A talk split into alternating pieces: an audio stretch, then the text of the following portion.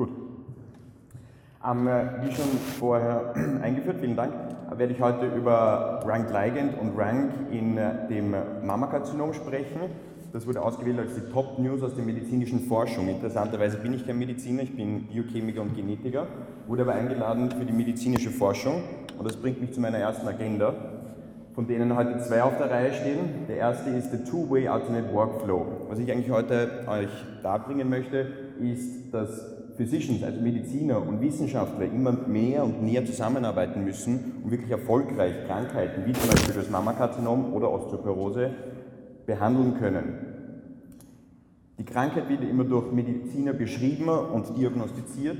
Es verlangt dann für Wissenschaftler, um Experimente aufzusetzen, um die Krankheit zu verstehen. Die müssen dann wieder in die Klinik zurück, um klinische Daten zu sammeln, damit die, das experimentelle Setup eigentlich validiert wird um dann passende, ein passendes Medikament zu generieren, das wieder in klinische Studien geht, um es dort zu validieren und dann die Medikamente zu verfeinern, damit die Krankheit eigentlich bearbeitet werden kann. Und das zeigt, wie nahe eigentlich Wissenschaftler und Mediziner miteinander arbeiten möchten.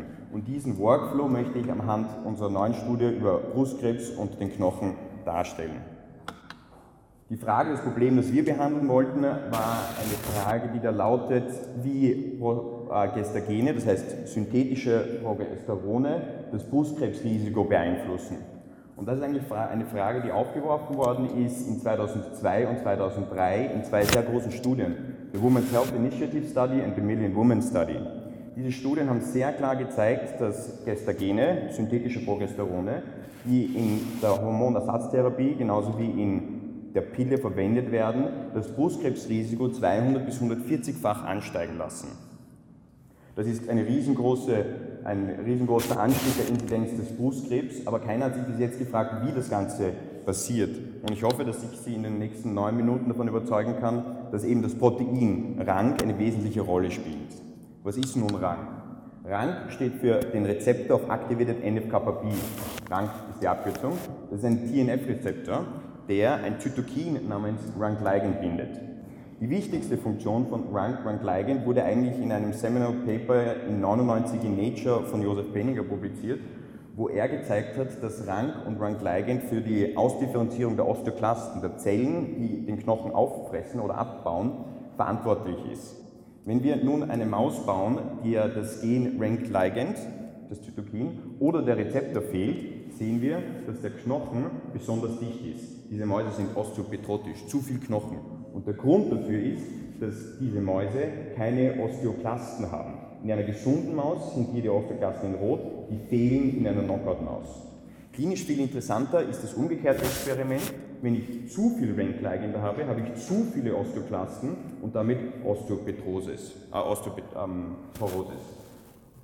Diese Osteoporose sehen wir vor allem in Frauen, bei Frauen in der Menopause und ein neues Medikament, das ähm, 19, 2009 im New England Journal of Medicine publiziert worden ist, kann sehr ähm, spezifisch Rank-Ligand inhibieren und kann damit eine Osteoporose wieder zurückführen. Was mich mehr interessiert hat, war eine zweite Hauptaufgabe des Rank- und Rank-Ligand-Bars, und zwar eine Aufgabe innerhalb der Brust. Rank-Rank-Ligand ist verantwortlich für die Ausformung einer laktierenden Brust. Und wenn wir uns hier eine gesunde Maus anschauen, sehen wir, das, sehen wir den epithelialen Baum in dem Fettbett der Brustdrüse. Dieser epitheliale Baum wird durch Schwangerschaftshormone ähm, proliferieren und differenzieren und solche traubenförmigen Strukturen bilden, die die Milch eigentlich sekretieren. Diese differenzierung und proliferierenden Schritt ist, ist in der rangleigend Knockout-Maus komplett geblockt. Das heißt, wir können daraus schließen, dass Downstream von äh, Progesteron und Prolaktin rangleigend für die Proliferierung und für das Wachsen von Brustdrüsenepithel verantwortlich ist. Das hat mich dann zu der Hypothese gebracht, dass nicht nur körpereigenes Progesteron, sondern auch das Progesteron, das wir einsetzen in der Hormonersatztherapie, wie auch in der Pille, auch Ringligand andrehen könnte und das Ringligand unter Umständen dafür verantwortlich ist, dass wir eine, einen erhöhten Brustkrebsrisiko in diesen Patienten sehen.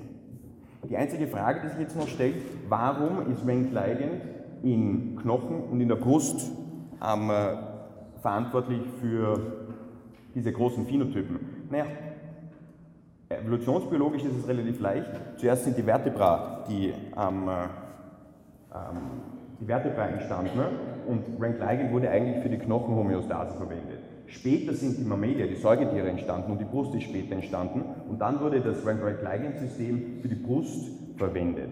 Und der Grund ist eigentlich auch relativ offensichtlich. Die Milch hat die, die, Hauptaufgabe eigentlich aus dem Knochen der Frau Kalzium in das Neugeborene zu, zu transferieren. Deswegen macht es Sinn, evolutionsbiologisch gekoppelt zu sein.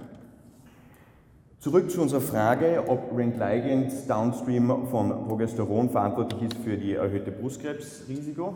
Um das zu testen, haben wir Mäuse auf Hormonersatztherapie oder die Pille gesetzt. Das heißt, wir haben ganz einfach Methoxyprogesteron-Acetat, das häufigst verwendete Progesteron in der Hormonersatztherapie, wie auch in der Pille, genommen und in die Flanke von Mäusen gesetzt. Das ist mehr oder weniger das Gleiche, was wir machen mit der Pille, mit der 3-Monats-Pille, die das sind Sayana und Depocon. Und dann haben wir in dieser Maus geschaut, was passiert in der Brustdrüse. Und hier sieht man die Brustdrüse. Die Zellen sind gesehen mit dem Progesteronrezeptor in Rot und Ringligand in Grün. Und schamoperierte Mäuse zeigen keine Ringligand-Expression. Wenn wir MPE transplantieren, sehen wir eine hohe Rank-Ligand-Expression. Wenn man das misst, sieht man einen 2000-fach erhöhten Rank-Ligand-Spiegel. Das heißt, aus diesem Experiment können wir schließen, dass Progesteron via dem Progesteronrezeptor Rank-Ligand andreht. Nur was ist jetzt die Funktion dessen? Um das herauszufinden, muss man als Genetiker eine Maus bauen. Und wir haben eine Maus gebaut, die Rank, also den Rezeptor, in dem Brustepithel deleted hat. Das heißt kein Rezeptor in dem Brustepithel.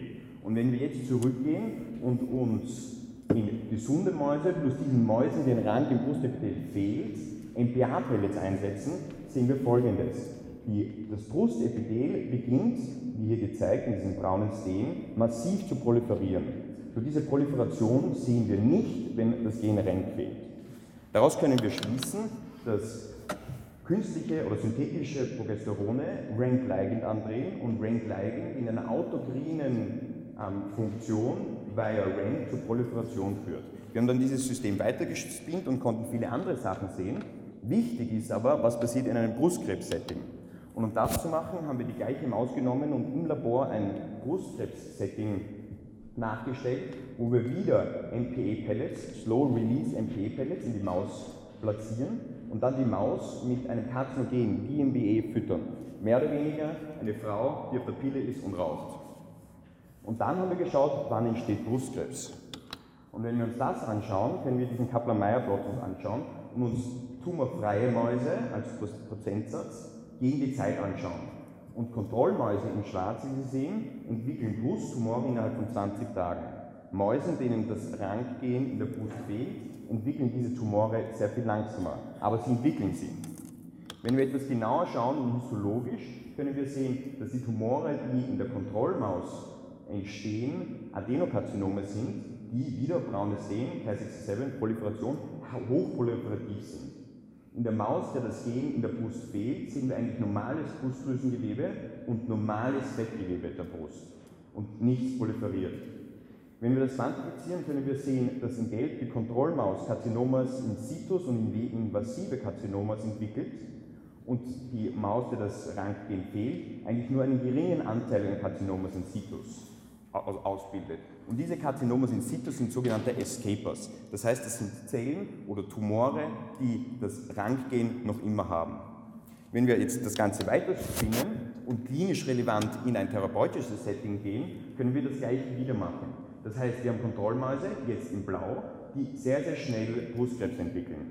Behandeln wir die gleichen Mäuse, aber mit einem Rank-FC, Denosumab, ein monoklonale Antikörper, wie ich Ihnen vorher gezeigt habe, der Rank-Ligand inhibiert, geht die Rate der Mäuse, die Brustkrebs entwickelt, auf 10% zurück. Die restlichen 90% innerhalb von zwei Jahren Follower, was der, der Lebenszeit einer Maus entspricht, bekommen niemals Krebs. Das heißt, wir können eigentlich in der Maus zumindest mit dem schon vorhandenen Antikörper ein Brustkrebsgeschehen therapeutisch therapieren. Wenn wir zurückgehen zu unserer Agenda, haben wir eigentlich das Problem charakterisiert. Das Experiment war unsere Knockout-Maus und die Droge, das Medikament haben wir auch schon, die Nosumab. Wie schaut es aus in den klinischen Daten in die letzten zwei Slides im Menschen? Das ist auch sehr, sehr interessant. Deswegen haben wir mit ähm, dem University College of London Kontakt aufgenommen, die aus dem UK Collaborative Trial of Ovarian Cancer Screening prospektiv gesammelte Cancer, ähm, Entschuldigung, ähm, Serum-Samples gehabt haben und haben uns diese Serum-Samples schicken lassen und haben dann die Patienten stratifiziert in Brustkrebspatienten und alle anderen in Blau. Wie Sie hier sehen können, haben die Brustkrebspatienten eine klare Korrelation zwischen dem, dem solublen Renclagen, dem löslichen Renclagen im Serum und dem Progesteronlevel.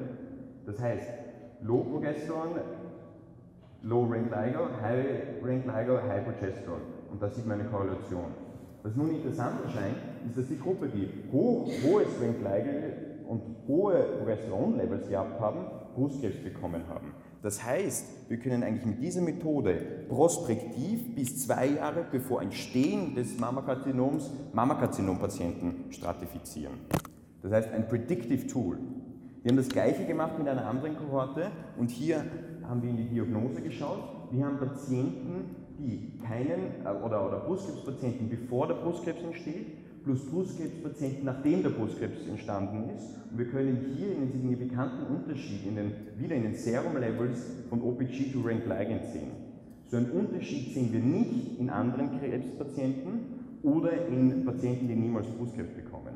Das heißt, hier können wir eigentlich mit dieser Methode ein Diagnosetool bauen, um die Mammographie zu ersetzen.